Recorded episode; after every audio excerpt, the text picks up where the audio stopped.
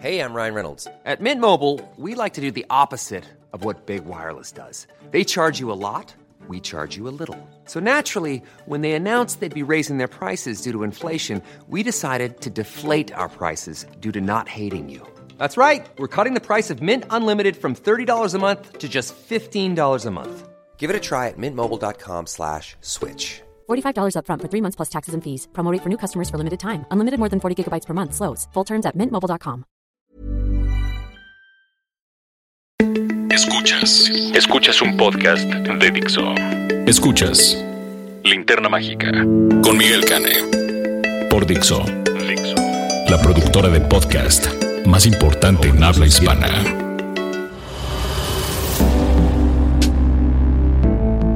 Hola y bienvenidos de vuelta a La Linterna Mágica, podcast para cinéfilos del crítico Miguel Cane y acompañándolo otra vez un servidor Roberto Cavazos. Bienvenidos, estamos mojados, estamos hartos de la ciudad y del tráfico, pero contentos de estar aquí con ustedes. Buenas tardes Miguel. Hola Robert. ¿Qué tal todos? A todos los que nos están escuchando, ya sea de mañanita, madrugada, noche o la hora que sea. Gracias por haber descargado esta emisión de La Linterna Mágica porque se van a divertir mucho, se lo garantizamos. Bueno, pues me encanta empezar así con tanta confianza, Miguel. Esta vez, esta semana estaremos hablando de La Niña de la Mina. Incluso viene la estrella Regina Blandón a platicar con Miguel. Yes. Y también eh, reseñaremos, bueno, reseñará Miguel, yo no reseño nada, En la Sangre, una nueva película mexicana. Entonces, dos películas mexicanas estrenando esta semana, Miguel. Así es, hay dos estrenos mexicanos y además también llega al circuito de cine de arte a la Cineteca la película de la transitada película de Joaquín Así que hablaremos acerca de un poquito acerca de ella. Y también tenemos en nuestro celebrado top 10 con comentarios al margen de nuestros amigos en Twitter y tenemos las noticias de la semana tenemos nuestra recomendación doméstica y hoy vamos a hablar de un clásico, súper clásico que ya verán ustedes de lo que les vamos a hablar.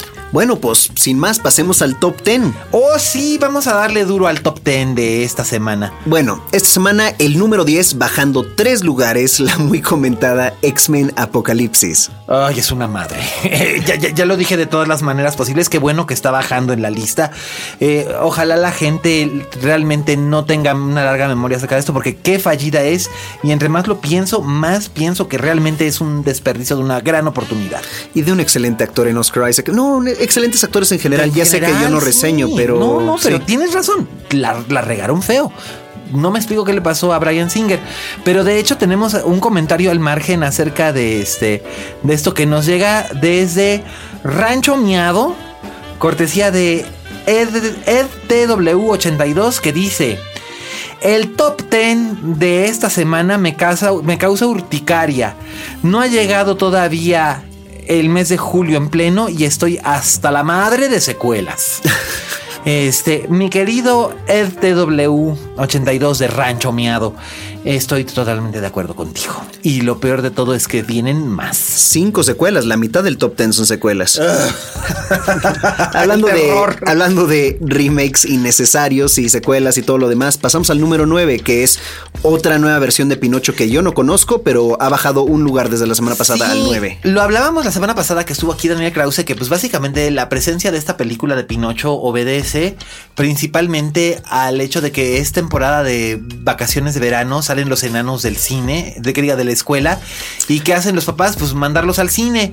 Entonces, pues bueno, por lo menos es, un- es Pinocho, es inofensiva, eh, está bien, se ve, se ve bonita la animación, pero la verdad es que yo no la vi y digo, ya no entra dentro de mi campo de interés, pero pues mira, si ayuda a los papás a poder este, a poder que sacar a los chamacos y que no estén pegados a la tele todo el día y por lo menos se interesen en la pantalla grande, yo creo que está bien, Pues bueno, digo, hay peores cosas. ¿verdad? Ahora, en el número 8, bajando dos lugares, le debemos una disculpa a los escuchas porque desde el primer episodio estamos prometiendo que vamos a ir a ver qué culpa tiene el niño, este, con la muy apreciada y muy adorada eh, este, actriz, ¿por qué se me olvidó su nombre? Carla Souza. Me lo sé perfectamente y Sí. me gusta mucho su trabajo. Pues no sé, fue, fue, fue de repente un lapsus. Hemos quedado muy mal.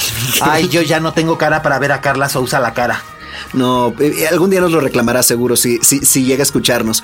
Pero bueno, pasamos al número 7. Bueno, digamos que por lo menos es una película Ah, no, muy la película, exitosa. ay, ¿no? Le está la- muy película bien. le ha ido maravillosamente bien, así que realmente no creo que le preocupe a Carla si este, si la, si la hemos podido ver o no.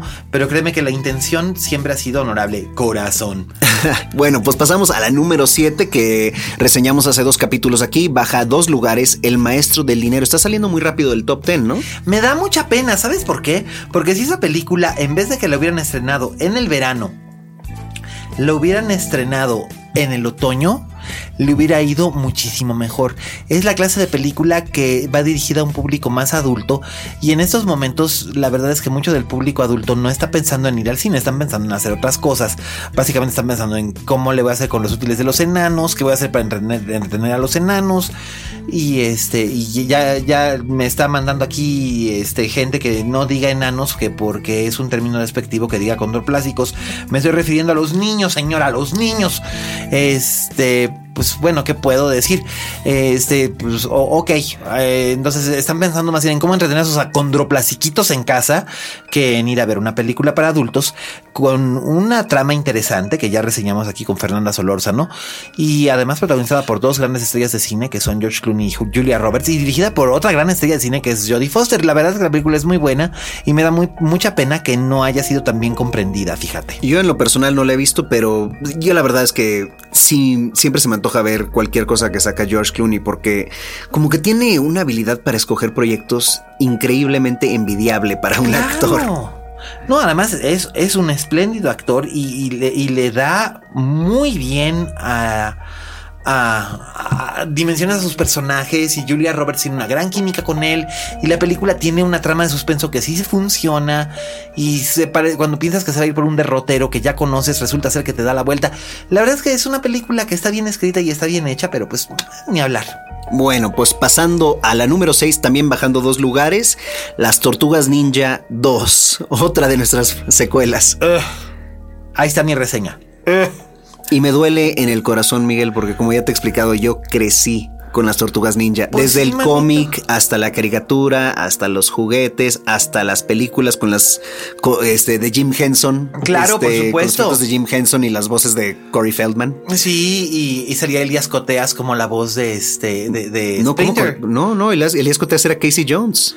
Ah. Él era Casey Jones. Sí, Ah, yo sí. pensé que él era una voz. No, no, no, no, no. Él fue físicamente Casey Jones Oh. con, con pelo largo, aunque no lo creas. Wow, pues mira, fue hace unos tantos años. Yo lo- ahora sí que lo que más recuerdo de esas películas que tú mencionas con, con- con nostalgia enternecedora es a Vanilla Ice bailando rap con las tortillas ninja, digo con las tortugas. Esa ninja. fue en la segunda, En por la favor. segunda, el secreto del- Y te haces llamar experto de cine. Pero bueno, pasemos Bueno, a todos la tenemos ter- efectos. Pasemos a la tercera secuela del top 10 de esta semana.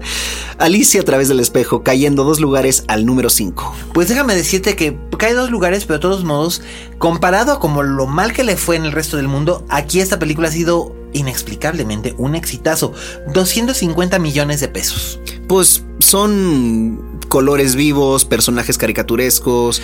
Los Sí. papás los han de ver y dicen, vamos al cine. Esto No, es y- para los niños. Y mucha gente, y además ya, ya me enteré de que mucha gente va al cine pensando que están viendo una película de Tim Burton y no se dan cuenta hasta el final de la película de que no la dirigió Tim Burton porque no leen los pósters de las películas, no leen en el periódico quién dirige. Entonces piensan, ah, es la de Tim, es de, es de Tim Burton porque ya había hecho la otra. Y entonces se sacan un poco de onda de que, ah, no, no es de Tim Burton. Pues no, no, señoras y señores, no es una película de Tim Burton. Pues ahí lo tienen, escuchas. Miguel Cane los invita a leer más. sí, siempre.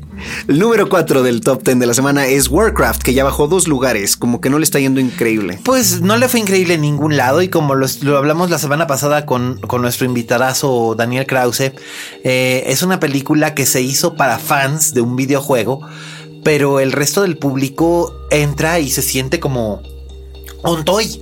Y pues, con toda la razón, eh, se cuida mucho la atmósfera y los detalles para los que son fans de World of Warcraft, pero los que no han jugado el videojuego pues van a encontrarse con algo que les puede resultar indigesto. Qué lástima, porque yo jugué el videojuego, pero creo que la primera versión, literal Warcraft, eh, donde eran...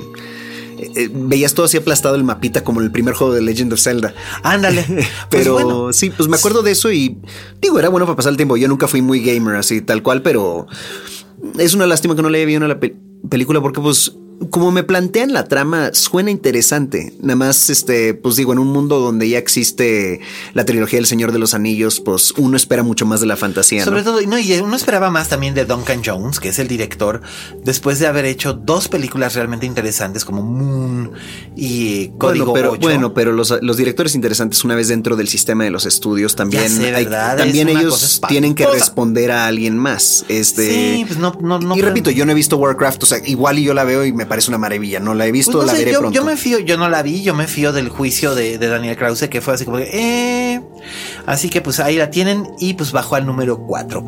Y en el número 3 tenemos. El Conjuro 2, también bajando dos lugares, al fin lo desplazaron en primer lugar del top 10 después de dos semanas. Oye, no estuvo nada mal. Nada mal. Nada mal la película de James Wan con casas poseídas, monjas misteriosas y toda clase de cucos, brujas y entes siniestros. Más que misteriosa, la monja que me escribiste suena tenebrosa. ¿Verdad? Dice que, que sí? se parece a Marilyn Manson, ¿no? Pues mira, pero pues ya ves que andaban diciendo que hasta le quieren hacer un spin-off a la monja.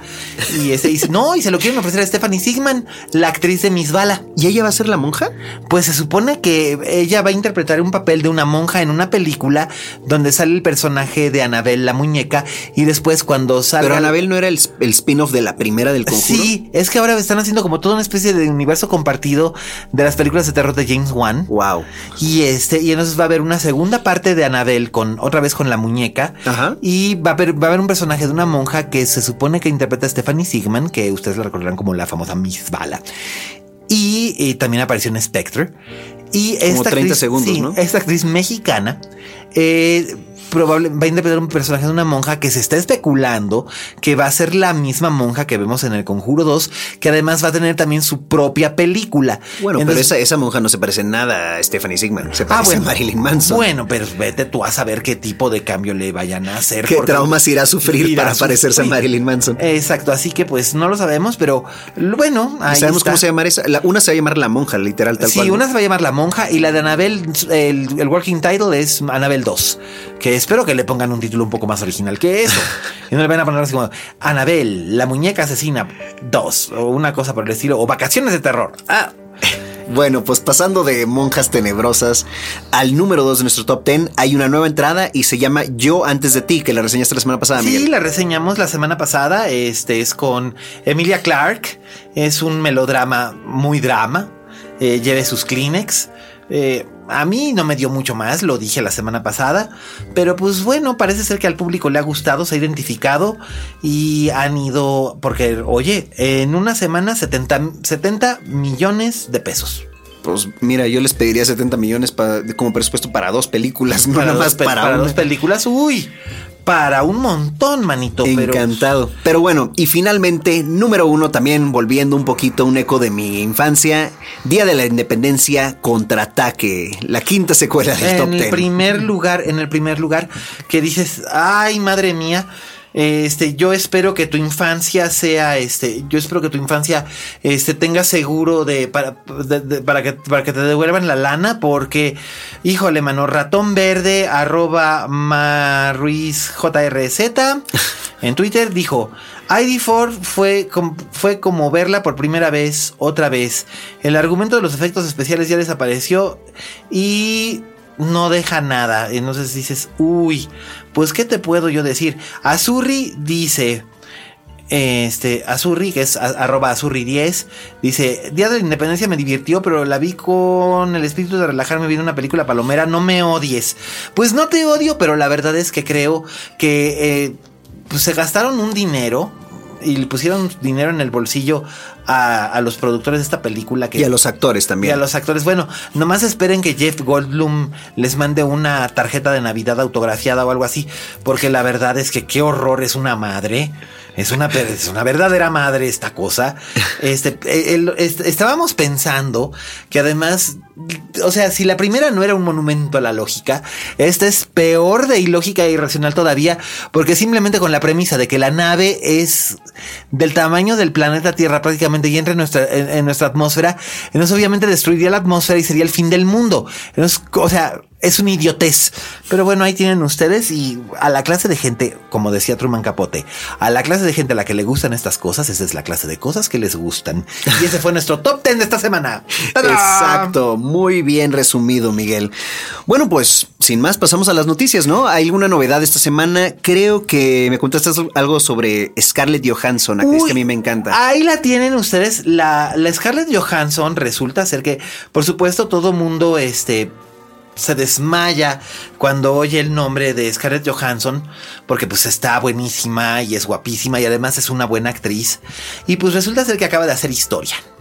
Porque, como reporta IndieWire, Scarlett Johansson se ha convertido en la actriz que más dinero ha recaudado en taquilla en la historia. O sea, la actriz más taquillera, tal cual.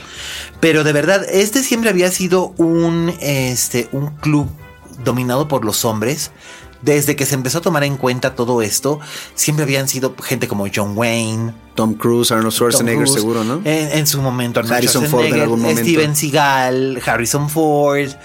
Eh, hubo un tiempo hace muchos años en que la mujer que más había recaudado en taquilla era Sigourney Weaver, pero estamos hablando de hace casi 30 años. Sí, porque luego fue Julia Roberts, Alien, seguro. Eh, Alien y Alien, sí, después fue Julia Roberts y luego en un tiempo fue Cameron Díaz, pero ninguna había recaudado tanto como Agárrate. Según Box Office Mojo, en el top 10 ha entrado por primera vez Scarlett Johansson.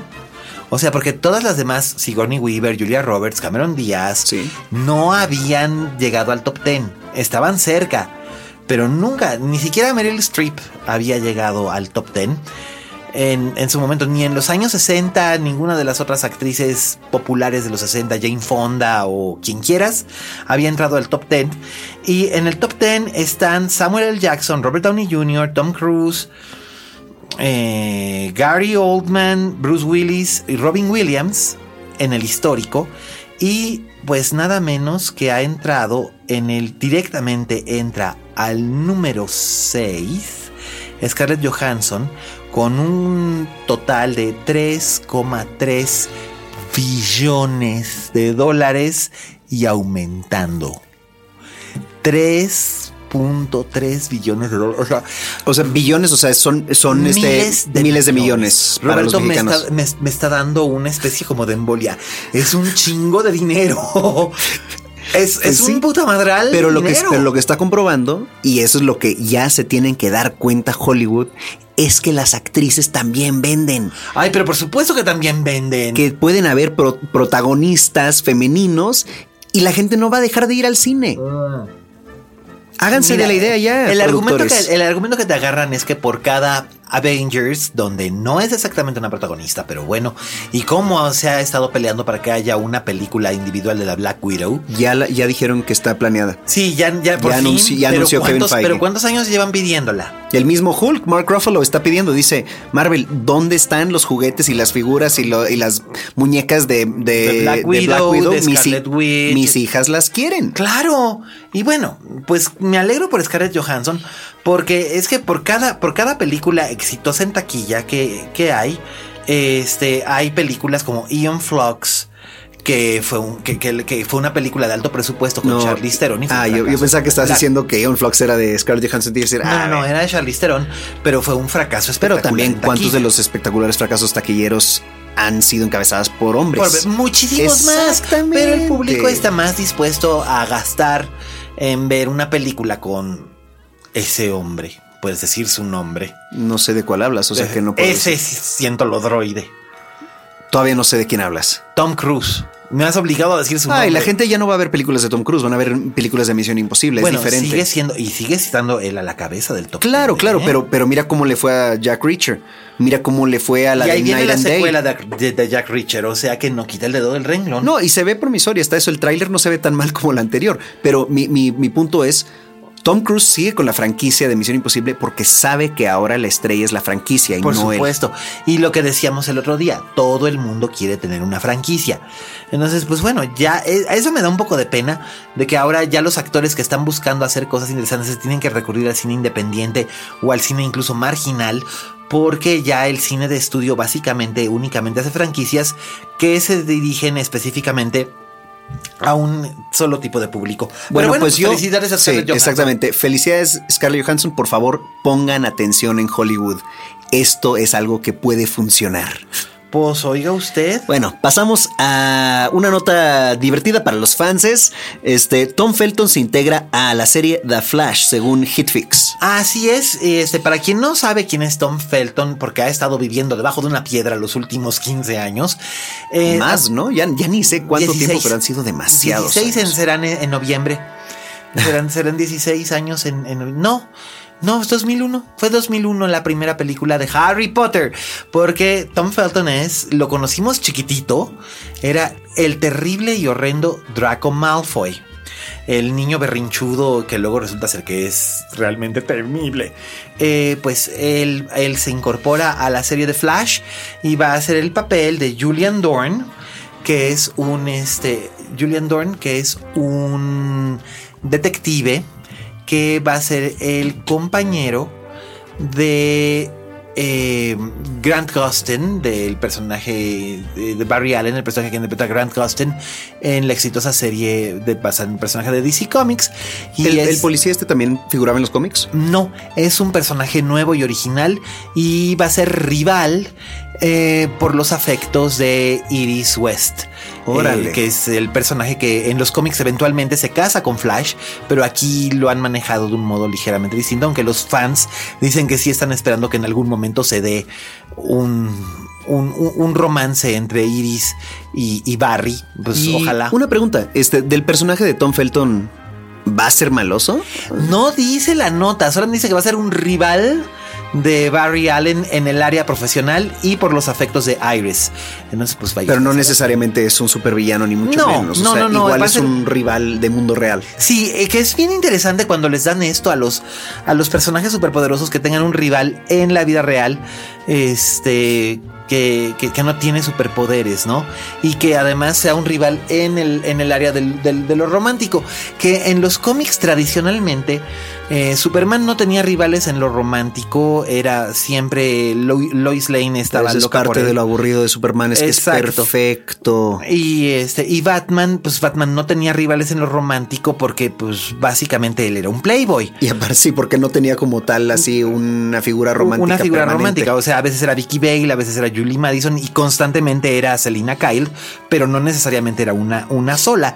Y el Y que tenía. ahí no era necesariamente amor. No, no, era más como el que tenía una vida romántica, los dos, dos personajes que tenían una vida romántica estable y tenían matrimonios estables tradicionalmente en los cómics eran Aquaman y Flash. Aquaman con Mera, que eran los emperadores de Atlantis, y Aquaman no tenía rivales románticos, pero Flash sí llegó a tener algunos, algunos supervillanos y algunos personajes no villanos que fueron rivales por los afectos de Iris antes de casarse con Barry y después de casarse con Barry.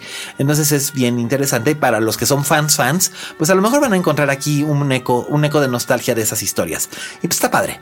Pues sí, yo ya este prometo ya eventualmente sentarme a ver la serie de Flash, que todavía no Pues la he no visto. está tan Ya mal, ¿eh? Ya en algún momento la recomendaremos como recomendación doméstica. No hoy, pero. Ya ves que yo soy más de Marvel que de DC, pero Sí. bueno, tengo mis prejuicios y vivo con ellos. Pues a mí me cae bien Grant Gustin desde que lo vi en Glee. Es de las pocas cosas que rescaté de Glee en su momento. Así que yo por eso es que sí confieso que sí veo la serie. Aparte de que Flash sí me gustaba cuando era yo un enano. Enano, dije. Este. Bueno, Bueno, ¿cuál pues- es nuestra siguiente nota? Pasamos a una que a mí, yo me acabo de enterar, me la acabas de decir ahorita Sí. minutos antes de meternos a grabar, y a mí la verdad me... Me. Uy, no. ¿Te saca me de pedo? No, me está, me está haciendo enojar. Eh, La cadena Cinemark está demandando a los sobrevivientes de la balacera que hubo en el cine en Aurora, Colorado, hace un par de años ya fue. Cuatro años. Hace ya cuatro años, este, durante una proyección de, de la película de Batman, ¿no? Sí, en la noche de estreno. Sí, de- ¿era Dark Knight Returns o Rises? Eh, The Dark Knight Rises, sí, era Rises, exacto. Y era este 12 personas fueron asesinadas por un por un tirador. Y pues resulta ser que de acuerdo con el Denver Post, que es un periódico local, eh, está señalando que el, el Cinemark ha lanzado una demanda a través de sus abogados por una cosa que se llama Bill of Costs, que a lo mejor tú me puedes ayudar a traducir el término, es como una factura. Bill of Costs, Ajá. sí. Pero, pero, pero, pero, ¿por, no, por 699.187 dólares con 13 centavos en la corte del distrito de Arafoe. Eh, y esto es por gastos asociados a la demanda que pusieron los más de 20 sobrevivientes y deudos de aquellos asesinados que fue ganada esta que fue ganada la demanda por eh, Cinemark. Recordemos que ellos demandaron a Cinemark y Cinemark dijo que ellos no eran responsables por las acciones de un solo, por las acciones de un solo, de un solo eh, tirador que en este caso actuó, actuó por su cuenta y estaba este, actuando solo. Entonces ese fue el argumento de Cinemark. La corte, la corte dio este, a, a, Cinemark la razón. No fueron encontrados responsables de ningún tipo de liability, como le llaman ellos. Eh, al respecto de esta masacre y entonces ahora están pidiendo que paguen los costos de, este, de, lo, de lo que ocurrió. Mientras tanto, James Holmes, el, el, tirador, eh, sigue enfrentando, bueno, sus, sus deudos, que qué pena, sus deudos siguen enfrentando demandas por, por la vía civil de los deudos de esta situación. O sea, realmente es una situación... Es un desastre. Es un, o, sea, completo desastre. A ver, yo sé que de entrada esto no es mi podcast, es el podcast de mi querido Miguel. No, no, pero yo también he sacado de onda. aparte, entiendo, entiendo que Cinemark no se pueda, o sea, se, me hace una demanda extraña, primero que le que hayan querido demandar a Cinemark por las acciones de un pues de un loco. Porque este, es, como si hazte de cuenta. Estamos tomándonos un café en un Starbucks y entra un fulano y avienta una bomba.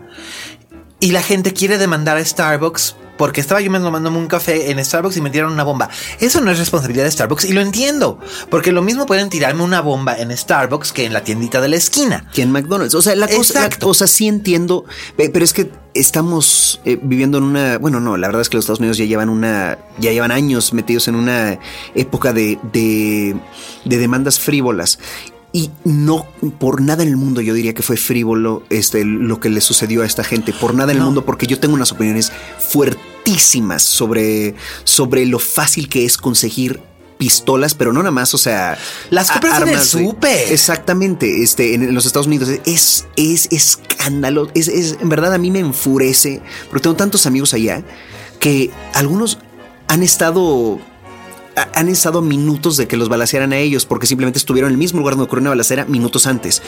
Y, nunca sabe uno en Estados Unidos cuándo va a suceder. Que están ahí con este tan preocupados por el terrorismo de los extremistas, islamistas, quién sabe qué rollo.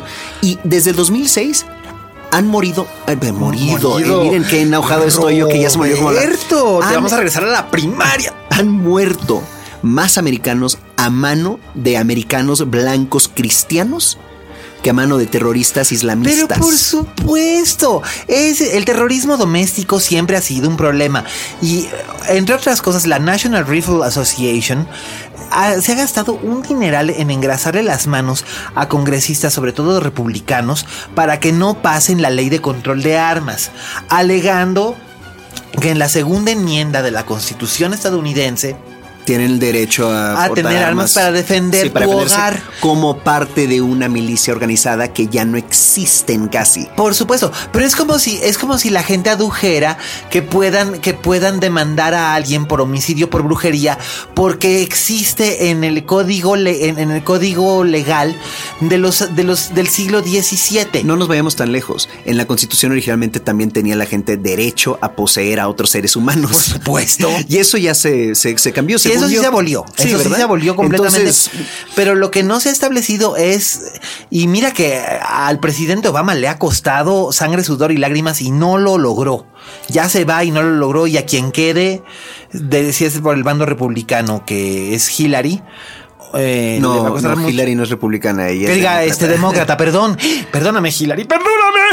Este, lo siento. Eh, si Hillary se va a encontrar ahí con un pedote. Los mismos siempre se han- si- o sea, queda esto no se va a resolver Trump No pronto. va a buscar resolver Y, no, nunca el esa presidente, situación. eh, no, porque el presidente Trump, porque lo llaman presidente porque va a ganar, igual como yo dije que iba a suceder el Brexit, va a suceder, vamos a tener un presidente Trump. Ay. Y cuando me llame a mí Hollywood les voy a decir no, porque ustedes tienen a Trump como presidente. No, no es cierto, claro que no. Ay, Aquí estoy, Cassandra, se y estoy disponible. Chicharrón la lengua. Porque este, no sé, yo sinceramente sigo esperando. Ya sé que soy un optimista.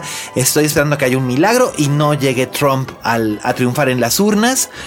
Este va a ser. Híjole, va a ser un desmadre lo que nos espera si queda. Y ya déjate tú a nosotros, a los pobrecitos vecinos del norte, porque se van a aventar mínimo cuatro años en manos de un niño de cuatro años. Crisis económica. Pero bueno, eso lo guardaremos para nuestro podcast especial de la política norteamericana. Sí, eh, qué bárbaros. Mírenos nada más lo, los sabidos que somos. Cam- sí, sal- wow. sal- salvando el mundo. No, bueno, pues así se trata. eh, Desde el, es- este- de- este el estudio de grabación, ¿no? Sí, sí. Pero, bueno, ahí tienen la nota. Esta semana tenemos una, este, mm, una Ah. sorpresa muy padre para ustedes, escuchas, que nos acompaña Regina Blandón, la actriz, o más bien nos acompañó, porque yo no estuve aquí para la, para la entrevista que se grabó hace rato y me reporta Miguel que estuvo muy padre. y Ay, se nos tomaron la mucho. foto sin mí. Y no, bueno, me siento súper, eh, eh, bueno, pues súper segregado, la verdad, si se puede decir, porque uno que tiene obligaciones y se va a hacer shootings y photoshoots y así para Pues, ¿quién publicidad para nuevos sí, proyectos. ¿quién te manda? sí. Pero ¿quién te manda a ser una superestrella, querido? Bueno, no, esperemos que algún día se te cumpla eso, que este, te oigan las, las personas que decían esas cosas. Pero bueno, está aquí con nosotros, bueno, estuvo con nosotros. Tengo que corregirme, la verdad, es- esto del, del, del tiempo en el mundo de los podcasts es una cosa muy fluida. Es tiempo flotante. Sí, no es, no, no- no es algo muy fijo. Pero estuvo hoy con Miguel aquí, Regina Blandón, la estrella de la nueva película mexicana La Niña de la Mina, que estrena esta semana y reseñaremos ya después de la entrevista. Por lo pronto, escuchemos la entrevista con Regina Blandón que hizo Miguel Cane y en la que yo no estuve presente. Escuchas. Escuchas. Linterna mágica. Dixo. Estamos ahora aquí con nuestra invitada especial en la linterna mágica, la fabulosa, la formidable, la una y única Regina Blando. Ah, qué bonito, Miguel Cane. Así quiero que me presentes siempre. Pues oye, pero este, eso es, no es broma, pero realmente Regina Blandón es una niña normal. De verdad, de verdad que sí. Este, nos conocemos hace un chorracatal de montón, años. sí. Este, y nos caemos requete bien y Eso es un, es un placer que estés aquí en, No, el placer en es el mío. podcast. Porque Gracias además vamos a hablar de tu experiencia como con tu debut de protagonista en cine. Sí, caray, a ver Sí, qué. porque pues, ¿cuántos años pasaron antes de que volvieras a un set cin- cinematográfico? Eh, híjole, como más o menos. No, ¿cuándo filmamos? Creo que fue 2002 que filmamos El Misterio del Trinidad y Zurdo. Sí. Que me acuerdo, 2002 y 2003, de hecho. sí, sí, sí, sí, Entonces sí. sí, un- Pues estabas No chiquita. es cierto, 2001, 2010 y 2011. No, a ver. Sí, o sea, porque salió como mucho después, porque fue para Ariel 2004 las dos, pero salieron Sí. muchísimo después. Eso sí, pero yo tú tenía las 10 filmaste- años. ¿Tú las filmaste en qué? ¿En 2001? En 2001. Entonces sí estabas chiquita. Sí, chiquitita. El misterio, el, misterio de, el misterio del Trinidad. Si usted que nos está escuchando no ubica, El misterio del Trinidad es una película de Carlos García Gras. De José Luis García. José Luis García Gras, Y perdón. escribió Carlos Cuarón. Exacto, y la escribió Carlos Cuarón. Es una historia de aventuras, de misterio y de romance, ambientada en el México contemporáneo, pero tiene de trasfondo la historia del hundimiento de un barco, si mal no recuerdo, del- ajá, del Trinidad, Trinidad. la Trinidad. Y los protagonistas serán Eduardo Palomo, que ya falleció, y Rebecca Jones. Exacto. Y tú tenías ahí una participación especial. eras- Sí, yo era hija de Eduardo y de Lisa Owen. Exactamente. También estaba. Sí. Y este, y estaba Memo Gil, Alejandro Parodi, este, Gerardo Taracena. Mm. Estaba, estaba increíble. La verdad estuvo bien bonito. Cuando todavía este, se hacía continuidad con Polaroids. ¿Te imaginas? O sea, para que Me supieran exactamente quién tenía qué y cómo y hacia dónde iba el peinado y que tuvieran exactamente el mismo.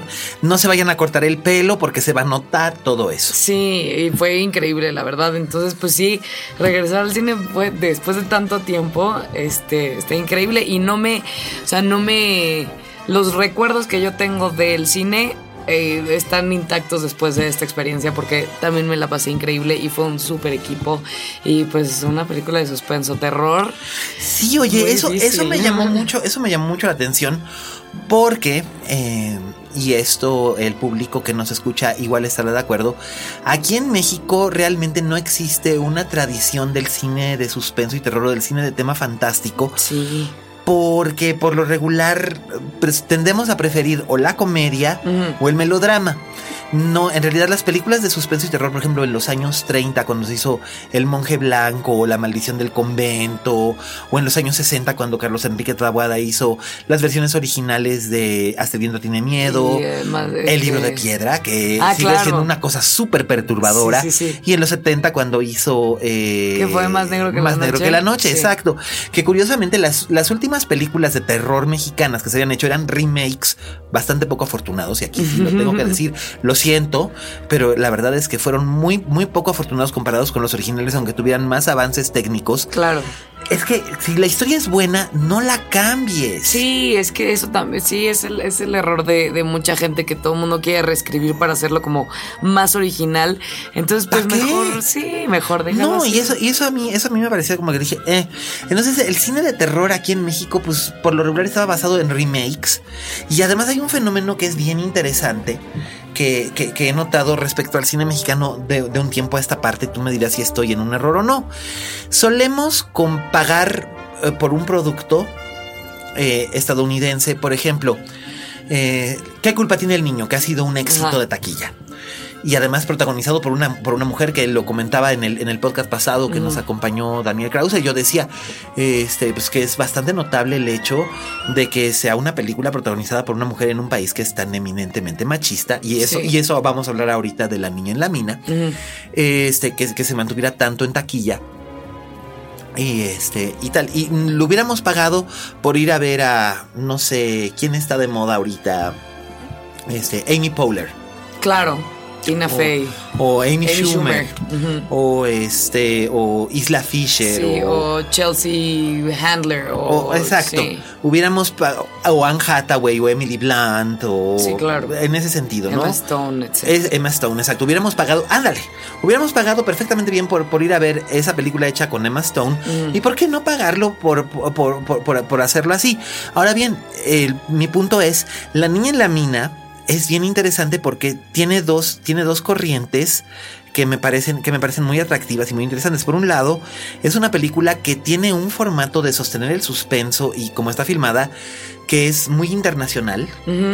Es muy internacional. Los que vieron películas como The Descent o este o películas japonesas de como como eh, eh, no sé Ringu Sí. estarán más o menos familiarizados con el tipo de atmósfera Sí, claro. que se desarrolla aquí, pero tienen una identidad tienen una identidad muy mexicana, que eso me gusta mucho. Sí, la, bueno, es una basada en una leyenda que escribió Ricardo Zárate, este, y todo es en Guanajuato, que tiene una riqueza de todo y- e increíble y que es, es muy mexicana, exacto. Es tierra fértil de todas las leyendas. Están las Sí, momias, exacto. los el callejón de no sé qué, el Del- callejón de no sé sí. dónde.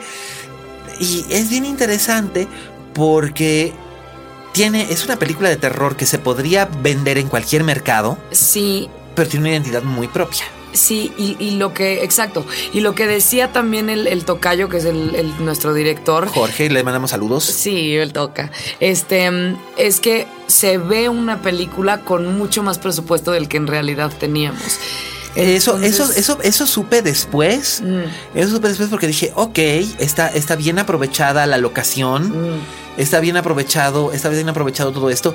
A veces yo sentía, y esto, este, y esto era así como que, dije, "Mm, esto se siente como, como casi, casi, casi, casi se me olvida que, que, que estoy viendo, este, que estoy viendo algo que es este, que es- se ve también, se ve también logrado que podría jurarte, esto es un set, es un green screen, pero es locación. Es la ocasión, sí. Y, y se, y se aprovechó muy bien. Sí, creo que la foto también de, de Mark Belver es increíble. eh, la iluminación también, porque era dificilísimo. Estuvimos tres semanas, 250 metros bajo tierra en la mina El Nopal, que se llama.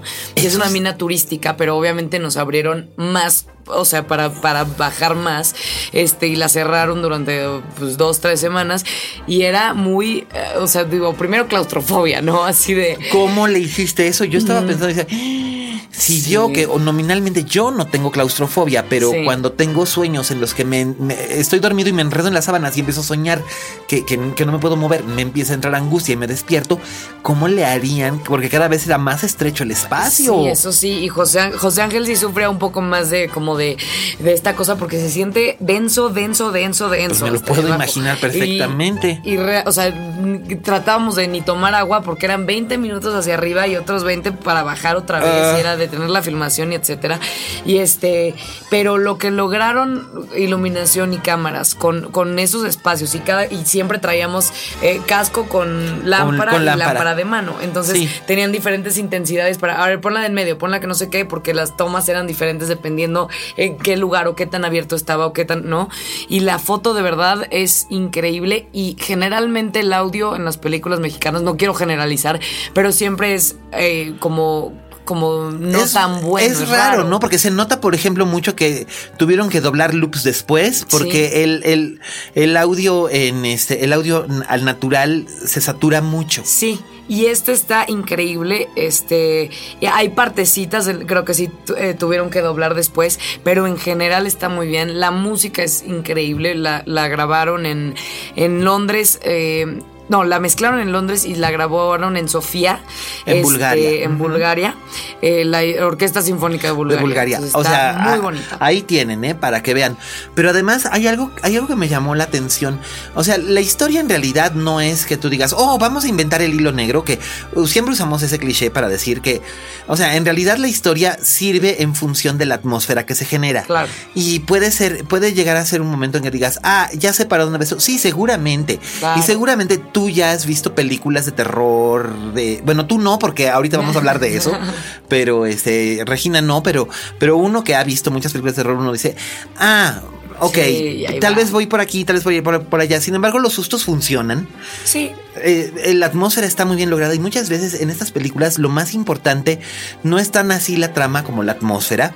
Pero hay dos cosas que quiero que tú me platiques. Uno, este, cuando ustedes oyeron que dijo José Ángel, este José Ángel es nada menos que el señor José Ángel Bichir, el más joven de la, de la, De la de- de la dinastía. Y este, y Regina tiene el papel protagónico junto con él y además te reúnes con Taracena después de todos estos años Sí. sí que es sí, bien sí. interesante.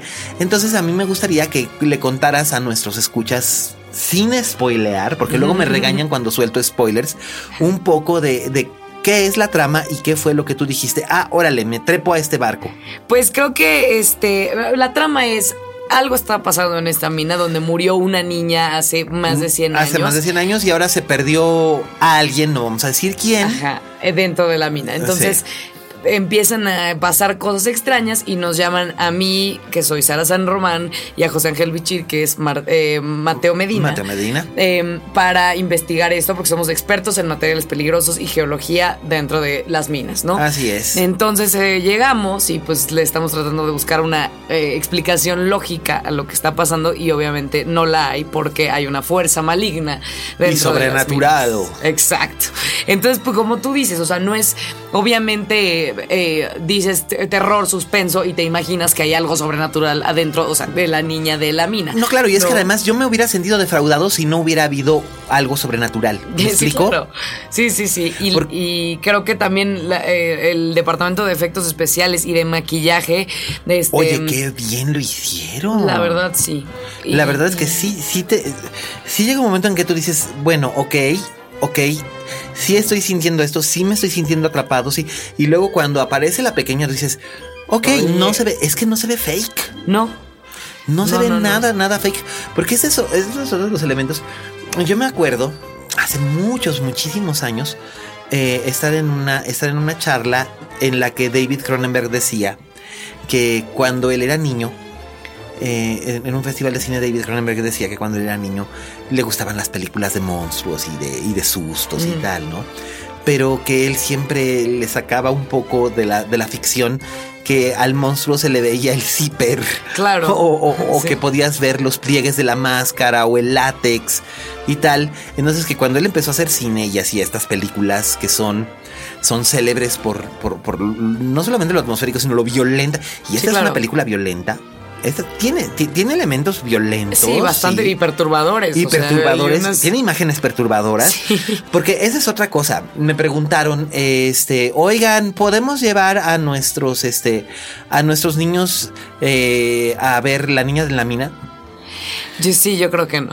No sean salvajes, Sí, sí. señora. Oye, mi papá me puso El Exorcista a los 10 años, 12 años, algo así, y de ahí me traumé con las películas de miedo. Dijo, es que tienes que verla porque es buenísima. Entonces vamos Sí. a cerrar las cortinas, palomitas, no sé qué. Y mi hermano y yo, eh, O sea, trabados. Sí, es buenísima, pero no es buenísima. Yo, por ejemplo, yo cometí la imprudencia de ver El Exorcista a los 10 años. Sí, horrible. Este, la vi a escondidas y desafiando a mis papás, pero además el, el Betamax que tenían mis papás era una versión del Exorcista que venía doblada de Argentina. Entonces ya te imaginarás que no me asusté, sino que realmente encontraba, lo siento, si nos están escuchando en Argentina, no es nada personal, pero es que era muy chistoso oír como decía... eh, es, un día salite. maravilloso, es un día maravilloso para un exorcismo. Anda, sí, sí. salí, demonio. Salí, demonio. Sí, está. es- Padre es- Carra. Exacto. Pero esta piba es mi pequeña. Sí, Es mi pequeña. ¿Qué puedo hacer? ¿Está poseída por el diablo? Entonces, este. claro. Lo siento, el acento porteño en el exorcista es realmente involuntariamente muy gracioso. Exactamente. Eh, eh, pero este, pero pues oye, pues no.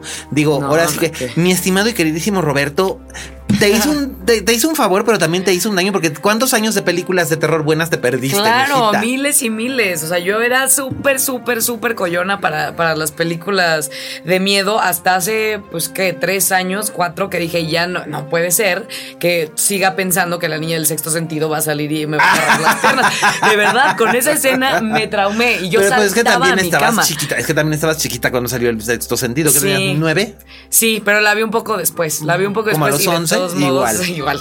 Pero de todos modos me traumé. O sea, porque era de, es buenísima y no te esperas el final. Y ahí voy y la veo. Entonces, la escena en la que ella sale debajo de la cama y le agarra los pies y lo jala. Sí. Yo tenía que saltar a mi cama con la luz prendida porque, porque decía, sí. güey, me van a agarrar aquí. No, no, te entiendo perfecto. Y hasta hace poco empecé a ver otra vez cosas de terror. Empecé con American Horror Story, que dije, miren, dicen que está, eh, dicen que está muy buena, la voy a ver. Pues mira, depende de la pues ahí- temporada que te toque. La primera empieza bien y luego dices, ay. La segunda La es bien es- interesante. sí, la segunda tercera me gustó mucho, personalmente, la es de las brujas. Las, brujas, es que. Kathy Bates Ah, está. Hombre, y este, y Ángela Bassett, y Jessica Angela Lang. claro. Y luego vi la de los, vi la de los Freak freaks. Show. Esa no me disgustó. No. Pero. mm, Pero no, o sea, pero no es tan horror story. no, es sé. más bien, es como un dramón Sí. espantoso. Exacto, es- porque está es, bien. es por los freaks, o sea, ni siquiera es por cosas. Porque somos, un, somos seres humanos y tal. Que bueno, por supuesto me remite a la película de Todd Browning. Of Us. Pero este, no he visto la. Hotel yo tampoco la he visto. No la he visto todavía. Lo que pasa es que pues yo, yo, yo caigo con American Horror Story cuando ya la sacan en, En eh, Netflix, en, sí. en Netflix o en En Blu-ray. Ah. En una de esas cosas, no sé cuando le caigo. Pero si no, eh. Pero no me disgusta, no, no me acaba de encantar, pero no me disgusta. No, y a mí, de- y, la- y Jessica Lang y todo, o sea, todo el mundo está divino. La verdad es que sí, tenía, te- tenía su, tenía su, su- definitivamente tenía su encanto. Eh, la bruja que gritaba ¡Valenciaga! Ah, sí, Por sí, ejemplo. sí. Este ten- tenía sus, tenía sus detallitos. Pero pues es un, es un buen lugar como, como cualquier otro para, para acercarse al género. Y después, ¿qué más cosas viste? Y ya, pues ya todas las que, o sea, sabes que no he visto Rosemary's Baby. Yo sé que es tu favorita. Es mi película favorita. Pero, la vida. ¿sabes? Con, con las películas como de culto que tienes que ver porque son las mejores. De- siempre siento que tengo que estar en un momento especial. Sí, sí. Entonces es como de no, ahorita no es un momento No, un especial día, y un día siempre me las voy organizamos, saltando. un día organizamos y vemos y vemos Rosemary's Baby, porque va. además lo que me encanta es así como que invitar a primigenios que nunca la han visto. Y digo, y ahora la película va a cumplir 50 años, Claro. pero pero este pero reunirlos, sentarnos y, y- y verla. De hecho, la he dado, he dado clases sobre la película. Qué Cuando, cuando, di, cuando di mi ciclo de cine Ajá. de los años 60 en el ITAM, de un taller de, ci- de cine de los 60 en el Qué ITAM, fue una, creo que fue la clase más llena que tuve porque todo el mundo sabía de mi obsesión con la película, entonces todo el mundo quería saber Sí, qué iba a decir, ¿no? Claro. ¿Y por qué? Entonces, Qué eh, eso, pero, por ejemplo, yo te podría recomendar, seguramente ya viste Alien. Alien, no, no. ¿No has visto Alien? Ya sé, ya sé. Mamacita, es como Ya un cheque sé. al portador. Ya lo sé, ya ni me preguntes porque me da pena. No, no, no, para, he no, para nada. Pero bueno, volviendo, volviendo al hecho de que la niña en la mina es, es una apuesta, es- tiene riesgo. Sí. Se la juegan, Zárate y Jorge se la juegan. Sí. Eh, se, la juega, se la juega el elenco. Y personalmente siento que si bien es algo que yo sentí, eh, de alguna forma ya lo he visto antes, por otro lado dije, ah, mira, ya había visto esto antes, pero es interesante que, que me lo cuenten de esta manera. Porque como tú decías, el otro día me decías, ¿qué es original hoy? Sí, Hoy, sí, hoy, sí. hoy realmente que es completamente original. Bueno, desde Shakespeare creo que Desde ya Shakespeare, no. Shakespeare no era completamente Exacto, original. desde los que- romanos más bien. entonces, pues, todas las historias es no es tanto la historia, sino cómo me la cuentan y la verdad es que me parece que está bien contada. Creo que está muy bien hecha, yo también, y no, no quedamos para nada así de, porque todos teníamos miedo, o sea, yo la acabo de ver hace nada. Ya este, sé. Porque no nos habían enseñado ningún corte, nada. Y este, y quedamos muy satisfechos, la verdad, y de decir de, oye, te arriesgaste con una película, o sea, en ese género que en México es bastante difícil. Es que de verdad es bien muy difícil. bonita. No entiendo por qué razón aquí en México no hacemos cine de ciencia ficción o cine de fantasía o cine de terror porque cuando se hace se hace muy bien. Por ejemplo, un cine más lejos, Cronos, la Ajá. primera película de Guillermo del Toro. Ajá. Se hizo aquí en, en- en aquella época que se consideraba el nuevo cine mexicano a principios de los 90, que fue cuando salió Alfonso Cuarón, Claro. cuando salió ya eh, eh, eh, González Iñárritu este salió después, salió como 10 años más tarde, pero fueron Cuarón, Carrera, La mujer de Benjamín, Solo con tu pareja. Claro. Y, y el gordo del toro siempre había querido hacer una cosa de terror toda la vida, porque él creció con una dieta estricta de la dimensión desconocida, sombras tenebrosas y las películas de terror que pasaban en los cines Piojito de Guadalajara. Ok. Y, y- y a mí me parece maravilloso que el gordo siempre haya apostado por esa clase de, por esa clase de historias. Sí. Eh, de hecho, cuando, cuando salió la, la, la cumbre escarlata, este, eh, tuve, tuve ocasión de entrevistarlo y le dije, pues es que te la estás jugando muy, muy duro porque yo entiendo que la gente se vuelve loca con películas de monstruos y robots, lo que fue Pacific Rim, Sí. o, o con películas de, de- de superhéroes como es Hellboy. Sí. Pero aquí lo que estás contando es una historia muy femenina, que también ahorita vamos a hablar de eso. Es una historia muy femenina, ambientada en una época muy distante y es un género, el, el género del terror gótico, que no necesariamente es muy popular. Y él me dijo, ah, no, yo lo sé, pero lo hice, o sea, así como hice, como hice eh, Pacific Rim para los chavitos, para el chavito de 14 años que tengo dentro. Claro. Esta la hice para la señora que tengo dentro. Sí, O sea, y bueno, quería claro. rendirle homenaje a las películas de Hitchcock y a las películas de- que había visto. Ahora sí que cuando les hizo el pitch a los de Universal Pictures les dijo, esta, eh, Pacific- este, no, Crimson, Crimson Peak, Peak. es una película de Deborah Kerr, pero a lo bestia. Entonces, pues dijeron aquellos, va, órale. Y la película a mí me gustó y me pareció uno de los estrenos más incomprendidos del año pasado. Sí, yo no la he visto. Ah, pues vale la pena. Mira, no es tan maravillosa como El laberinto del fauno. La amo. No, pues, el laberinto del fauno han pasado, belleza. el laberinto del fauno han pasado 10 años y es, es sencillamente Diez. maravilloso. Wow. 10. Ya sé dónde se va el O tiempo. sea, sí, pero, pero dices. Patas de gallo. Sí, pero este, pero pues no es tan maravillosa como esa, pero realmente es muy buena. Ahora, algo que me interesaba, tu personaje, Sara. Sara. Es bien interesante que haya una protagonista femenina tan fuerte y tan interesante en una película de terror, sobre todo en una película de terror mexicana. Sí. Por lo siguiente, por lo regular en las películas de terror mexicanas, la protagonista o incurre en todos los errores que, que incurren las protagonistas Claro, en las que películas gringas. a ver el sótano. Ajá, o, o están esperando que un hombre las rescate. Sí. Y en este caso, Sara no espera absolutamente nada de eso. No, de hecho, eh, de hecho, eso, eh, ella entra en conflicto directamente con el personaje de Medina, Sí. porque ella tiene ideas muy claras y ella es más escéptica de lo que está ocurriendo. De- e- ella considera que la superstición y la leyenda no tienen que ver, al menos al principio, no Claro, tienen que ver. y desde el, desde el desde el rollo de, o sea, una mujer en una mina para los mineros es, es mala suerte Eso quería que me inmediatamente. Entonces ella digo, el personaje decidió estudiar minería, va- o sea, vive dentro de una mina y apenas ahora le, le empiezan a Es que pasar las estas mujeres, cosas. las mujeres ingeniero en minería son realmente escasas. Es, Sí, ca- claro. es casi tan escaso como un hombre que es partera. Sí, o partero, claro, pues. Claro, claro. Entonces, eh, en ese sentido, me pareció que el personaje era súper interesante. Súper interesante, sí. Es súper interesante. ¿Y por qué no hay tantos papeles así para, para actrices? Pues no sé, y en general, o sea, bueno, no en general, porque hay, por ejemplo, en el teatro hay muchos eh, papeles muy fuertes para mujer, pero hay más de hombre. Siempre, Siempre hay va a haber más de hombre. Y Sí. es, es raro, y hasta en los Oscars dicen, es la primera vez que una mujer tal, tal, tal, ¿no? Viola Davis con eh, How to Get Away with Murder. Exacto, que decía- Nunca nos dan un papel para decir, nuestra, ya sabes. Exacto, es que, es que, es que los, es que aquí estamos, escriban los papeles. Escríbanlos. Y es- claro. es, muy raro eh, ver un, un papel tan fuerte eh, para mujer y más este en la tele y en el, en el cine, ¿no? Sí, Entonces y, en- está- incluso- y como decías en el teatro, por ejemplo, tú sabes, yo escribo, yo escribo teatro y lo que me y lo que me han hecho notar es que básicamente en el, en el teatro que yo escribo los personajes femeninos son más son más complejos, son más son más atractivos en el sentido de que son el son el centro de lo, de, de lo que ocurre en la obra. Eh, ya me ya, ya me propuse muy seriamente que, que escribiré en algún momento una obra donde el protagonista sea un hombre y sus conflictos tengan que ver con eso, porque básicamente en todo, en todo lo que he escrito hasta ahora, que tampoco es tanto, así que digan, uy, wow, Tennessee Williams, este, han sido mujeres. Sí. Pero este, pero me, pero, pero sí me, sí, sí me interesa. Y hablando del teatro, pues ahorita mismo estás en escena, mamacita. Sí, precisamente. Así que échense en su spot. Parásitos. Eches el spot. pues para, es una, es una obra increíble de un humor negro que a mí me fascina y se me hace el más, lo más padre que puedes No, hacer. bueno, es que, es que, partiendo por el dramaturgo, Sí, sí, sí. Philip Ridley. Philip Ridley, que hace unas cosas Sí, sí, sí. que dices, bueno, o sea, Sí. de verdad, o sea. Señor, Dios mío. No, no, no, desde, desde la primera de, de Disney, de, de- ¿cómo, cómo, ¿cómo se llamaba? Eh, ay, la primera obra que, que, que tiene. Ay, me la recomendó Roberto Cavazos, nuestro, Ah, nuestro es- co-host. Es un gran fan de Philip Eh, Ridley. sí, es un, es un- es Miguel un gran abogado, sí, señor. Este fue así como me dice, ¿cómo no lo conoces? Eh, Me dio a leer algunas de sus obras. Ajá. Entonces ya, ya conocía yo este Mercury Fur, Ajá. Tender Napalm y Radiant Vermin. Radiant que es, Vermin, Radiant. Vermin, que es este, que es Parásitos. Es que Sí. me, dice- me- me dicen, ¿por qué se llama Parásitos?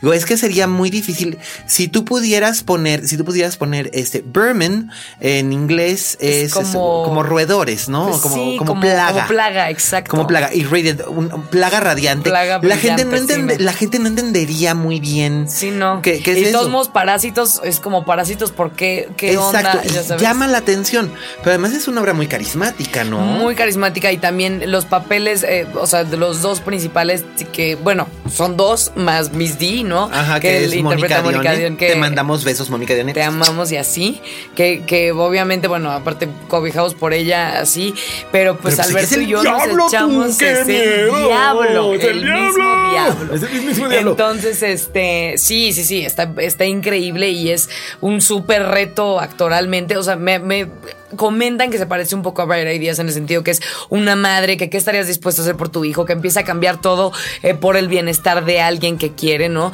Hay una fiesta también, pero la forma en la que cuenta y en la que, eh, eh, la que está, en la que está escrita la obra es totalmente diferente. Es hiperviolenta. Y es, es hiperviolenta, sí. Sí, y sí, es sí. de una, también una, una mente perturbada muy cañón. Muy cañón. Entonces, este, sí, nos divertimos muchísimo. Además estás con Alberto, estás con Alberto Guerra, que es así como que lo máximo, Sí, ¿no? es lo máximo, es lo máximo, es lo máximo. Y Miguel Santarrita de verdad hizo un gran, gran, gran trabajo de dirección. Miguel Santarrita es así como el es, es el child prodigy. Es el child es prodigy, child de verdad. prodigy Es más- es más la chico que yo, yo tengo Sí, o sea, 25. y él tiene 24. 24 acaba de cumplir Es, 25. es, ese child prodigy ahorita del, de- del teatro en México, la verdad deberían de, de- de tenerle un ojo puesto a este muchachón, porque la verdad es que traduce, ocasionalmente actúa, aunque él Sí. dice que él no es actor, él es director. Y actúa muy bien. eh, eh, eh, dirige, eh, ha, asi- ha asistido, sí, eh, ha asistido, ha asistido en producción, produce.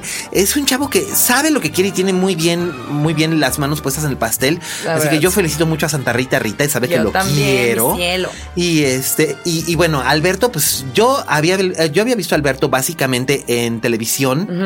Eh, no, no lo había visto, no lo había visto en escena en, en teatro dije, ¡oh, wow! Y además ustedes estuvieron juntos en Bonobos En también. Bonobos, sí. Entonces, como que ya tenían este rapport y luego mezclen eso con la presencia de Mónica Dione. Sí. Que bueno, Mónica Dione ya le vamos a poner el ya vine vieja, ya me voy vieja del teatro mexicano. sí, claro. Mamacita está en cinco. Estaba en la No, mía, No, ¿sabías? se esguinzó el pie y, y dije, ¿qué va a hacer el teatro en México con tu pie esguinzado, No, Mónica? ya, eh, pues que- sea, sí, caray. sí, sí, Pero sí, de hecho, tenemos, teníamos a Mónica Dione en, en- en- en la que teníamos que acabar de terminar. Somos Eternos, que la dirigió Roberto y la, la escribí yo.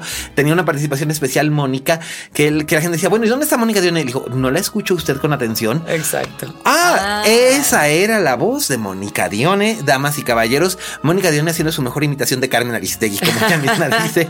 Pero este, Exacto. ay, no, es, es, es, es maravilloso y se están divirtiendo mucho. Están Muchísimo, muchísimo, los muchísimo. miércoles. Los miércoles a las ocho y media en el Helénico. Y en julio y agosto vamos a hacer seis funciones de divorciadas con Juan Río. ¡Ay, qué divertido! Esa- Ahí sí me apunto. ¿Dónde van? Por favor, en el Bataclan Ah, y vamos en el lugar de sus Marañón. grandes éxitos. Claro. Van la Marañón, la Morete y tú. Y sí. Ay, Entonces- esa fue, esa fue el primer espectáculo que yo vi en el, en, en el, en el, en, en el Bataclan? después de muchos años.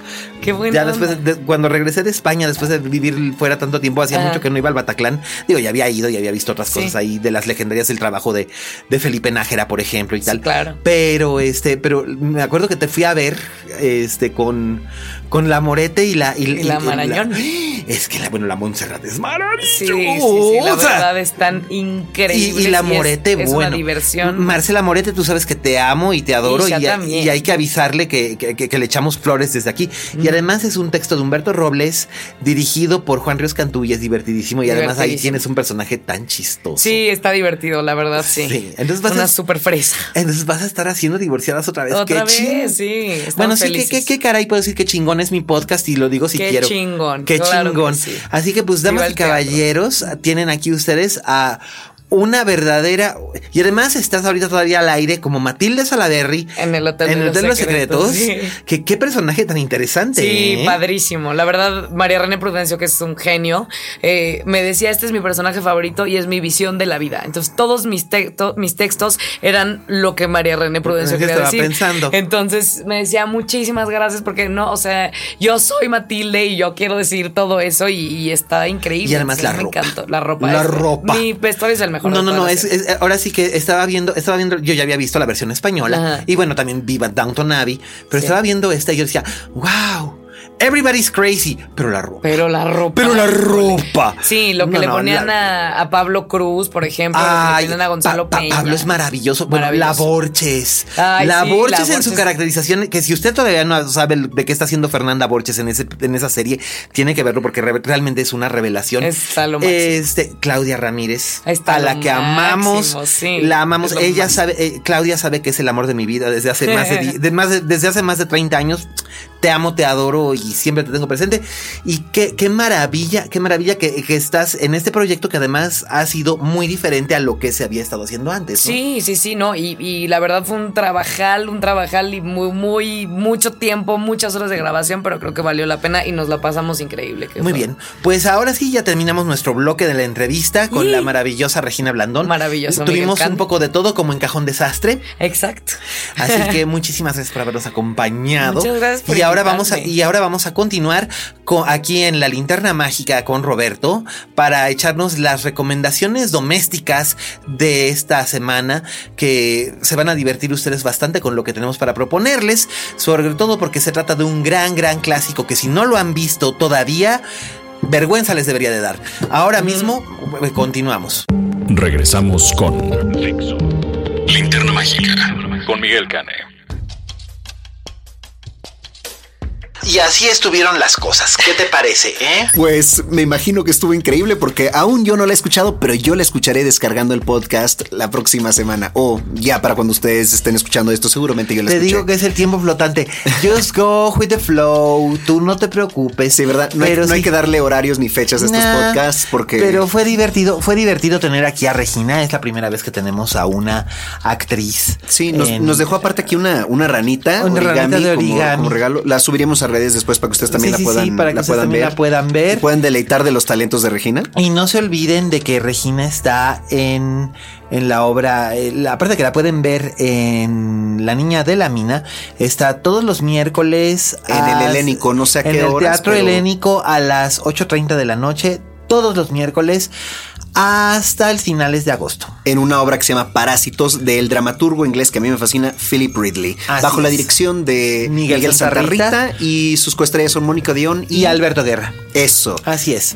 Así Yo ya tengo planes de ir a verla la siguiente semana, espero verlos ahí. se van a se van a divertir si lo hacen.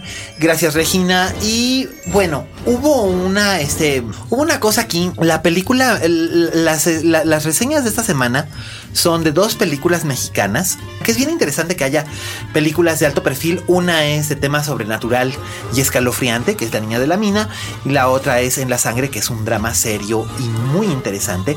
Y La niña de la mina, que es la película que vamos a reseñar por primera vez, está protagonizada por Gerardo Taracena, eh, José Ángel Bichir y la guapísima Regina Blandón, que acaba de estar con nosotros, que estuvo platicándonos acerca de este trabajo de Jorge Eduardo Ramírez, escrito por Ricardo Zárate Flores. Y pues te contaré, Rob, que la película no está nada mal. Para quienes gustan del cine de terror, eh, la película cumple muy bien porque sigue las reglas de lo que es el cine, el cine de terror de aparecidos. Tú sabes, la tradición japonesa que se puso de moda hace unos 10, 12 años de películas, este, de De películas. fantasmas y Sí, de. exactamente. De, de películas así, de, de películas así que son, este, de películas que son como de fantasmas aparecidos, eh, cosas así, Yuon, Ringu, etcétera, Sí. etcétera. Bueno, aquí lo que hacen es que toman elementos de ese tipo de película o de las películas estadounidenses como Insidious Sí. y los adaptan a la leyenda mexicana y los adaptan al ámbito mexicano en el mundo de las minas en Guanajuato. Entonces eso, eso no deja de ser interesante. O sea, entramos a las minas con ellos. Sí, por supuesto, no, la película no. No, pues qué bueno. Ahí- No, pues lo contó, lo contó Regina, filmaron a 250 metros de profundidad. Wow. O sea, es realmente a, a José Ángel Bichir le dio claustrofobia y no lo culpo. este, y la película está bien, es interesante, es un poco predecible. Yo tuve la sensación de que esto ya lo había yo visto antes, había visto elementos de esto en The Descent, había visto elementos de esto en Ringu, en Yuon, en Insidious, pero la intención de hacer una película de temática sobrenatural que sea no un remake, porque lo- el cine de terror que se había estado haciendo en los últimos años aquí en México eran básicamente remakes de películas que había hecho Carlos Enrique Tabuada en los años 60 y 70 y ya, ya lo había dicho y la verdad es que las películas eran bastante malitas. O sea, recaudaron dinero en taquilla, pero eran, eran muy inferiores a, a- a los originales, aunque los originales se habían hecho con muchos menos recursos económicos y de producción. Y esta aprovecha bien su producción, está bien hecha, está bien filmada, está bien iluminada, las actuaciones son sólidas, el guion es un tanto predecible, pero es, no sé, está bien.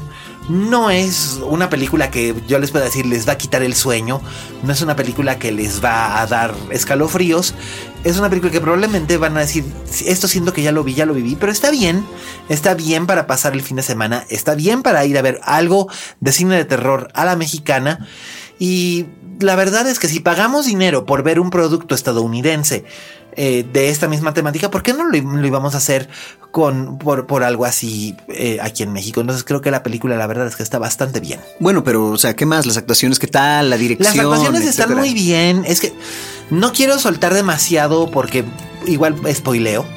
Pero las actuaciones están muy bien. Taracena, todos que hablemos, en eh, hablemos en términos generales. en términos generales, Taracena está muy bien en un personaje que es enigmático y este y que es muy clave. Eh, Regina Blandón, lo, como lo comentamos durante la entrevista, está muy bien en el personaje de Sofía San Román, que es una ingeniera eh, experta en minas, que es una cosa que es realmente muy poco común. Y ella está muy bien porque pese a que es una actriz muy joven, tiene, digamos, eh, supongo que tiene que ver también que ha trabajado mucho en televisión y, y en teatro, aporta mucho a este personaje, le da una dimensión y le da una textura que aguanta bastante. Bueno, pero Regina tiene hartas tablas, o Eh, sea, bueno, lleva desde niña pues de trabajando. herencia le viene al galgo. Eh, y Por eso se nos olvida lo joven que es porque lleva, lleva una eternidad trabajando. pues lleva alrededor de 20 años trabajando. Sí, por eso, ¿no? Y, y se le nota, se le nota a la hora de, de- de- de verla en escena, de verla frente a las cámaras, en verdad, o sea, Regina se siente cómoda. Porque Ahí. es una pro. Y es y la película está bastante bien. La otra película mexicana que se estrena es En la Sangre, que después de cuatro años de haberse filmado, por fin llega a las. Llega a las. ¿A la cartelera? a la cartelera, sí. Es una película protagonizada por Pedro de Tavira y Camila Seltzer. Está dirigida por Jimena Montemayor Loyo. Es bien interesante lo que las directoras mexicanas han estado haciendo en últimos años. Recordemos el trabajo que hizo Natalia Beristain con No Quiero Dormir Sola, el trabajo que hizo Claudia de Saint Luz con eh, los, los insólitos peces gato y ahora Jimena Montemayor Loyo lo está haciendo con En la Sangre, que es una historia eh, muy triste, muy adulta.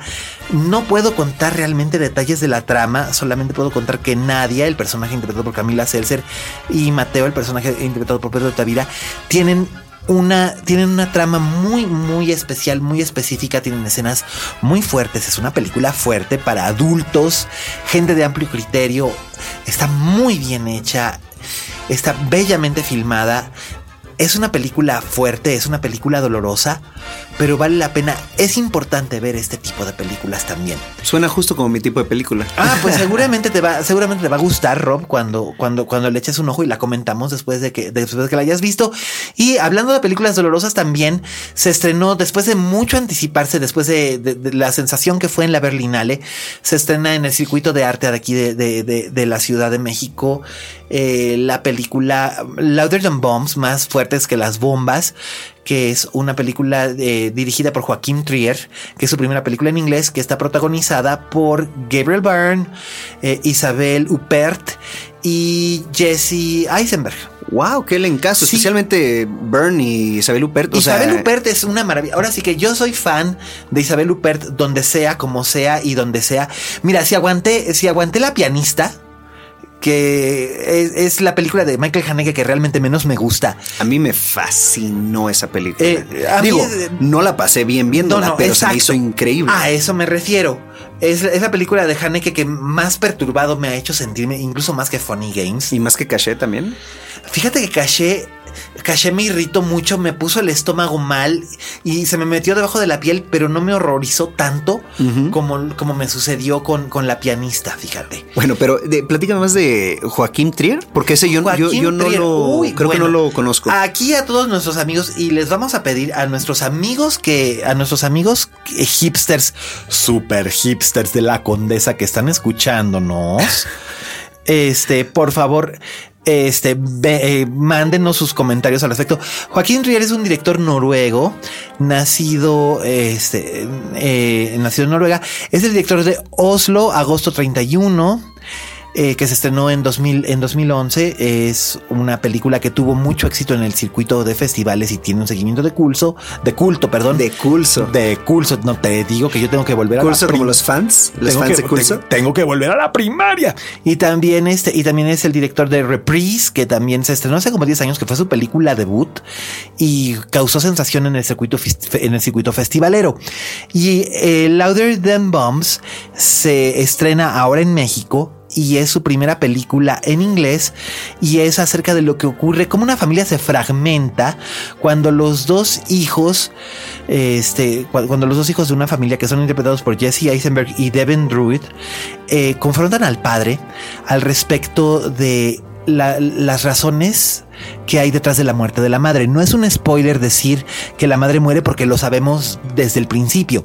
Ok, ok. Pero, eh, porque de hecho la muerte de la madre es lo que provoca que los hijos Lo que ya cuando son la adultos, trama. sí, siendo los hijos ya adultos quieran saber realmente qué es lo que pasó y es una cosa que ha causado sensación en, en- en festivales y ahora ya van a poder accesarla, así que todos los hipsters de la Condesa Pero no la corran hemos a la- visto, no la hemos corran visto a la. Cineteca Nacional todos los hipsters de la Condesa y vengan a contarme qué fue lo que les pareció y esas han sido nuestras reseñas de esta semana.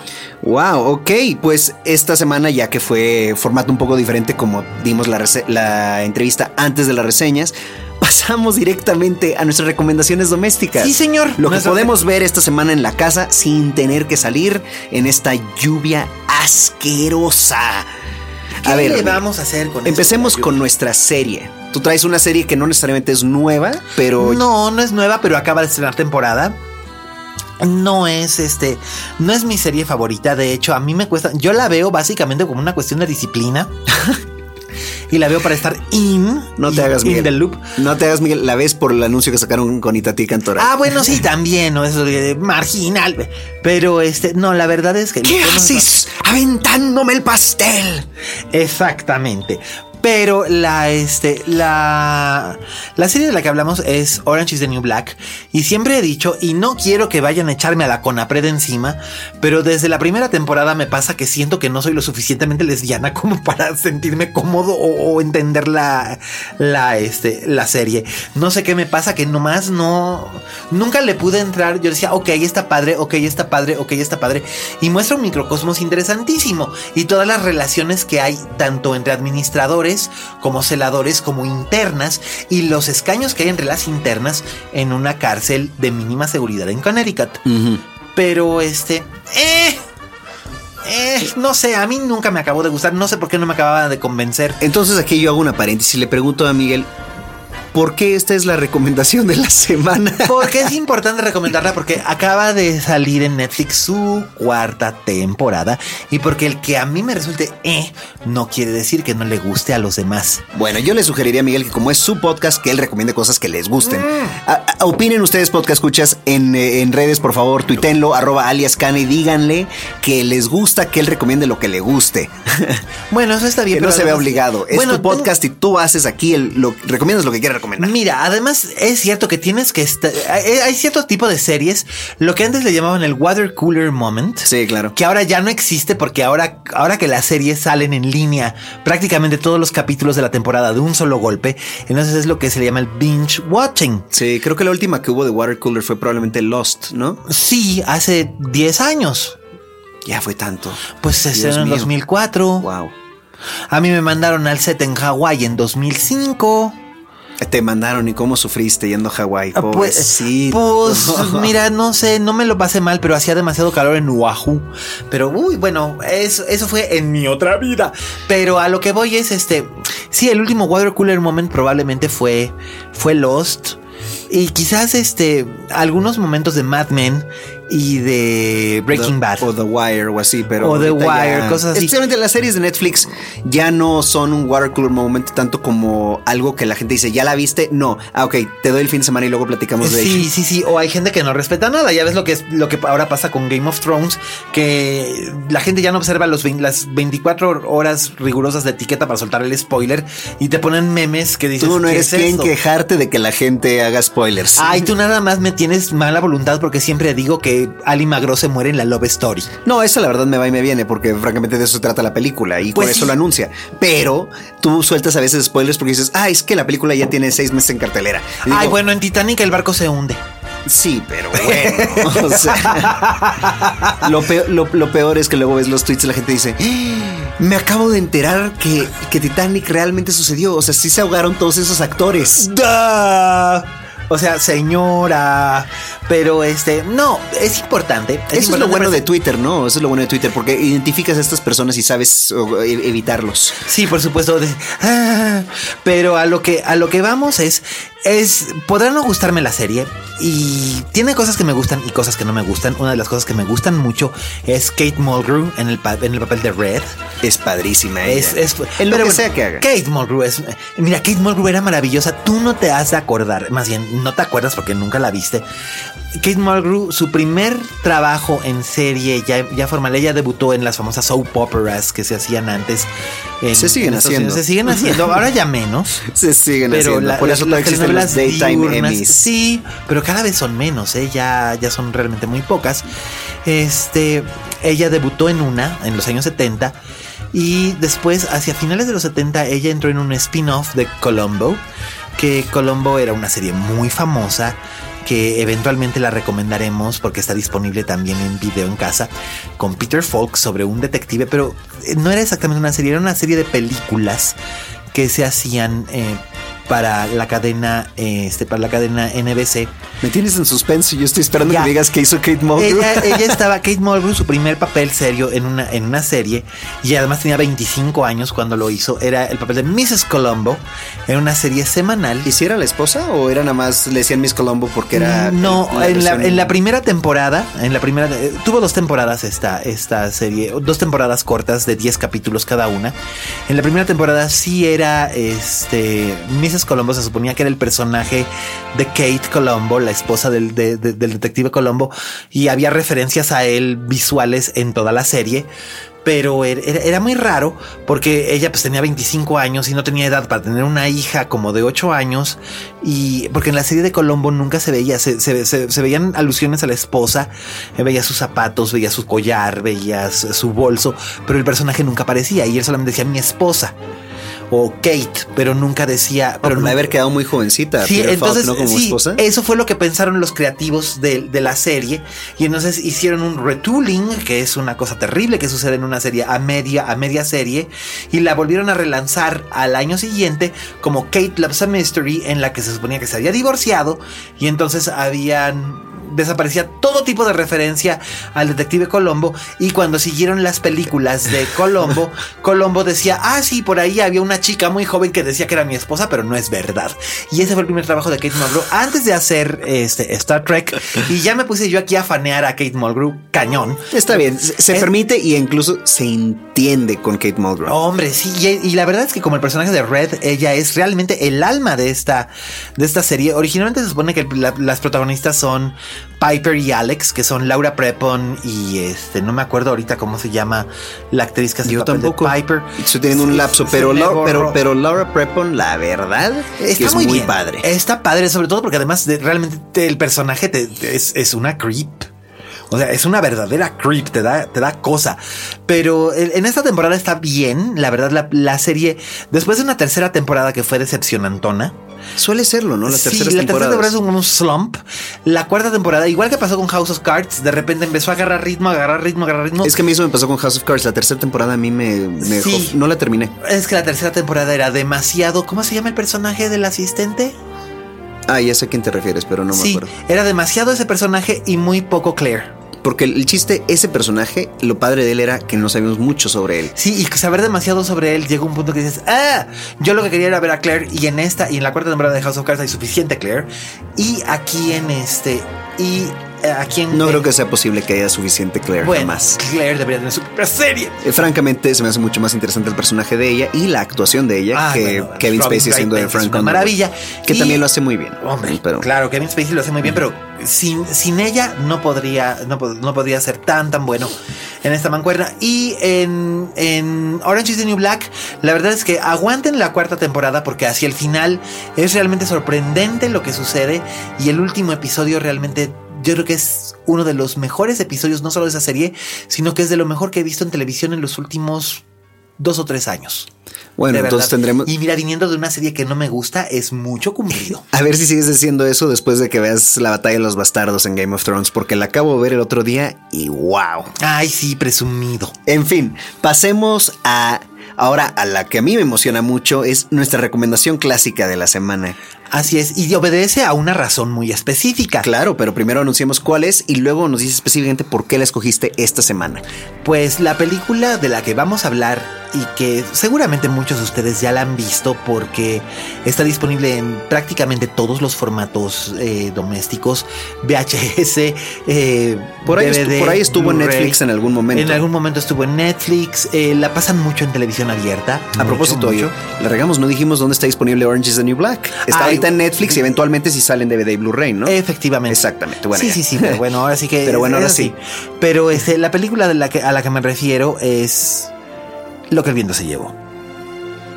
Lo que el viento se llevó es una película que no es la mejor película que se haya hecho en la historia porque no es cierto. Pero es probablemente una de las películas más influyentes y más importantes. y más históricamente relevantes que se hicieron en su momento, porque la sola producción de lo que el viento se llevó daría para un montón de películas, porque fue una producción súper accidentada.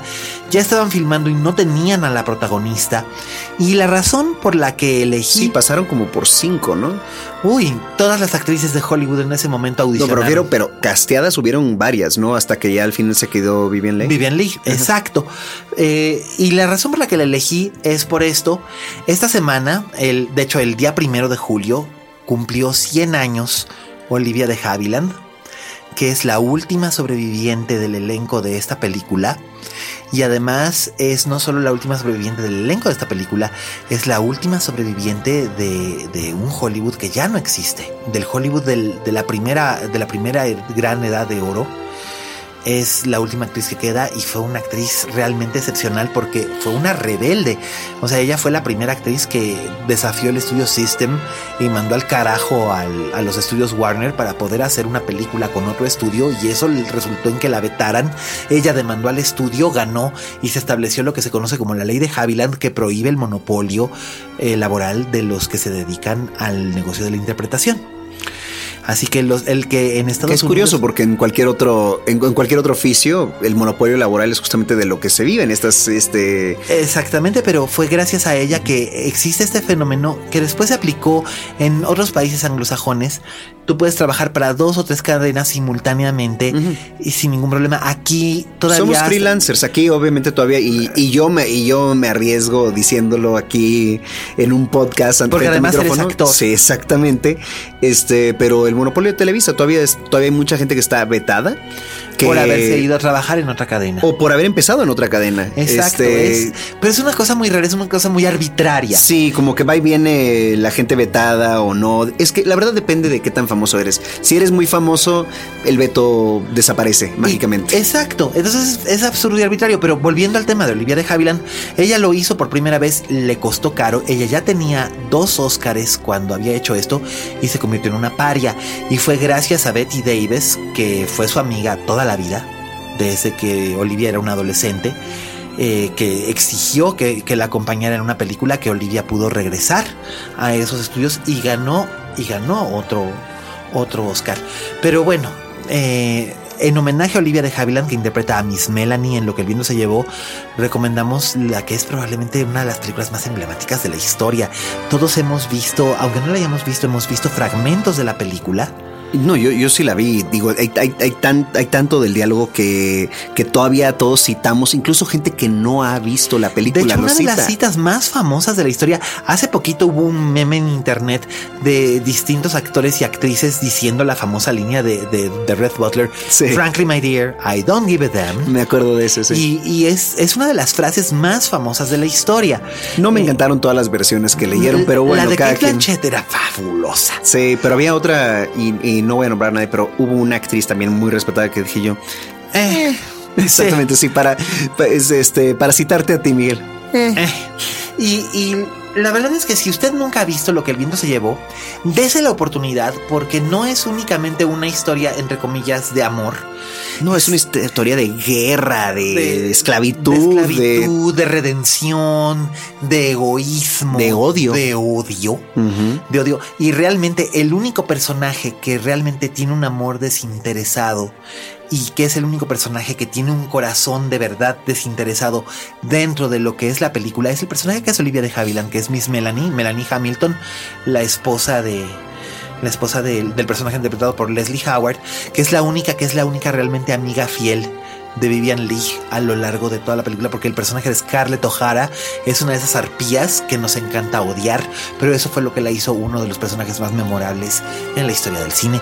Así que si no la ha visto, aproveche estos días lluviosos, eh, búsquela, cómpresela. La verdad es una película que vale la pena tener en casa. Si ya la tiene, desempólvela, póngala. Eh, busca a sus seres queridos, júntense, desconecta el teléfono y aviéndese sus cuatro horas de lo que el viento se llevó porque ya no se hacen películas así.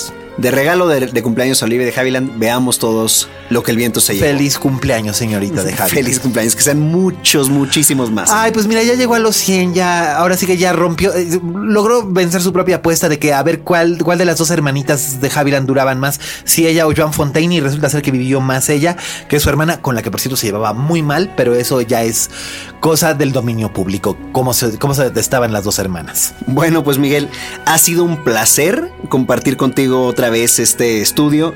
Este, desgraciadamente ya llegó la hora de volver a salir a esa lluvia espantosa. Espero que ya no esté tan feo como cuando Pues yo ya me estoy poniendo, yo ya me estoy poniendo mis botas de goma, mis gogles, estoy buscando mi remo para para empujar mi kayak. Así que pues nos estaremos escuchando la próxima semana y no deje de mandarnos sus comentarios. Sí, por favor, arroba alias Cane y a mí arroba yo soy Rob Cavazos. Con el hashtag linterna, mágica. También saben, este, el Twitter es arroba Dixo. Nos pueden escuchar directamente en el portal de internet de Dixo o descargarnos en iTunes, como prefieran. Se pueden suscribir y les aparece el martes en la mañanita, les aparece ya directamente el nuevo podcast. Así que estamos con ustedes eh, mándenos sus comentarios, sus recomendaciones, sus solicitudes y complacencias. Sus críticas, sus insultos a Miguel. Ándale, qué chistoso. Este, mándenos ustedes lo que quieran y veremos la manera de complacerlos. Bueno, escuchas, los queremos, nos vemos, bueno, nos escuchamos la próxima semana. Hasta luego, Miguel. A la próxima.